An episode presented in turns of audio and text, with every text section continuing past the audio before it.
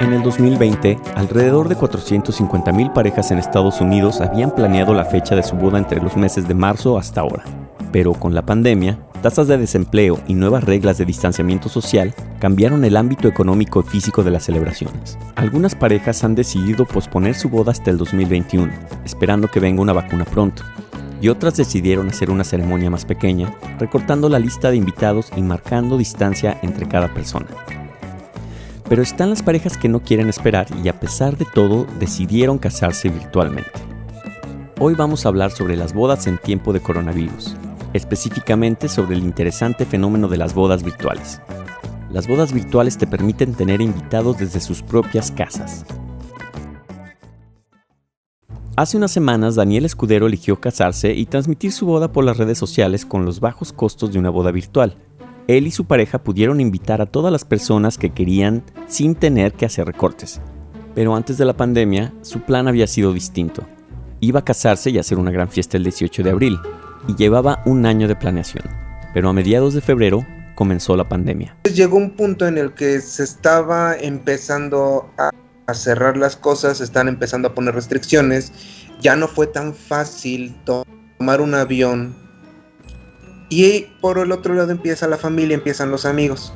Y empiezan, oye, este, si se va a hacer algo, eh, se van a esperar. Así que decidieron no esperar.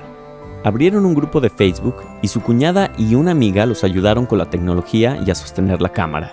Hicimos un grupo en Facebook y empecé a contactar a todos mis familiares, a todos. Ahora sí, hasta los que no estaban invitados, la verdad fue un aliciente de, muchas personas de que decían, oye, ¿cómo que te vas a casar y no me vas a invitar? No, no, no, no, es que va a ser vía, vía online. Entonces ya los agregué al grupo y por ese grupo hicimos la obviamente para que no estuviera aquel colado, eh, que no estuviera el, el boot, este, el troll, de los haters, todo eso. Y el gran día, todos desde casa en pantalla estaban pegados viendo la ceremonia. A pesar del distanciamiento social, vivieron un momento único en el mundo. Y de repente estaba estábamos diciendo, no, sí, acepto, y nada más sentías el teléfono como vibraba y vibraba de todos los mensajes, de, todo lo que te mandaban. Fue muy padre, fue algo único, realmente no se va a volver a vivir algo, algo de esa magnitud, ¿no? Jamie Chang, la fundadora de Let's Do It en San Francisco, comenzó a organizar celebraciones por Zoom durante la pandemia.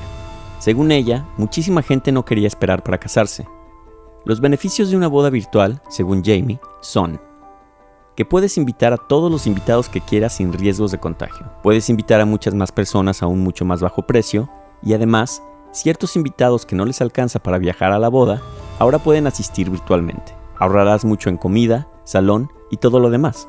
Las bodas organizadas virtualmente tienen un costo aproximado de entre 800 y 3 mil dólares, menor que una boda en persona. Esto cubre los costos de cámara y tecnología ya que los wedding planners virtuales recomiendan que te ayude un profesional con todo esto. Hay otras personas que esperan que todo mejore en unos meses, pero igual han tenido que hacer algunos cambios. Olga se comprometió en marzo y cuando todo comenzó a empeorar, ella y su pareja decidieron no cambiar la fecha de su boda, sigue siendo el 13 de noviembre, pero sí decidieron hacer una ceremonia más pequeña ese día y con un distanciamiento social. Todavía esperan poder hacer una fiesta más grande y con varios invitados en unos meses, pero en tiempos de coronavirus no saben qué va a pasar. Muy, muy guajiro el, sueño que teníamos de, pues no sé, onda 200 personas. ahorita lo vemos muy complicado. Hemos estado hablando de a lo mejor nada más bajar a 100. Ojalá que se pueda hacer. Es nuestro sueño. Y si las cosas no mejoran, Olga todavía tiene sus dudas sobre una boda virtual. Aunque sí compartirá el video de la boda en redes, no sabe si la transmitirá en vivo. Mucha gente que sabe que me caso en noviembre, me han dicho, oye, ¿vas a transmitir la boda? Que uno, unos por Zoom y otros por Facebook Live y, transmite y no sé qué. Y, y, no quisiera que alguien más estuviera así como, así que tuviera que encargarse de hacer eso. ¿Piensas que estas parejas se ahorrarán un dinero recortando invitados? No siempre es el caso. Aunque la celebración en persona de Daniel se tuvo que reducir a solo 12 invitados, la pareja terminó gastando un poco más de lo esperado. Pero eso sí, la pasaron muy bien a pesar de todo. Realmente parecía una boda de, multimillonarios porque tenemos el, el salón, el restaurante para nosotros solos. No había nada más. Como los meseros tuvieron que trabajar durante una pandemia, les tuvieron que dejar una gran cantidad de propina, pero los atendieron excelente. Además, en tiempos de virus, le agregaron nuevos accesorios a esta celebración. Todas tus medidas de, higiene, de seguridad, tú las llevas. O sea, tú te encargas de tener cubrebocas, tú te encargas de tener guantes, mm. tú te encargas de tener sanitizantes. Eso también es un tema de gasto. Olga, al igual que Daniel, decidieron usar el dinero de sobra para pagarles vuelos y hospedaje a sus familiares que se habían quedado sin trabajo o no podían pagar un avión en este momento. Terminamos usando la mitad para pagarles avión y hospedaje a la mitad de la familia.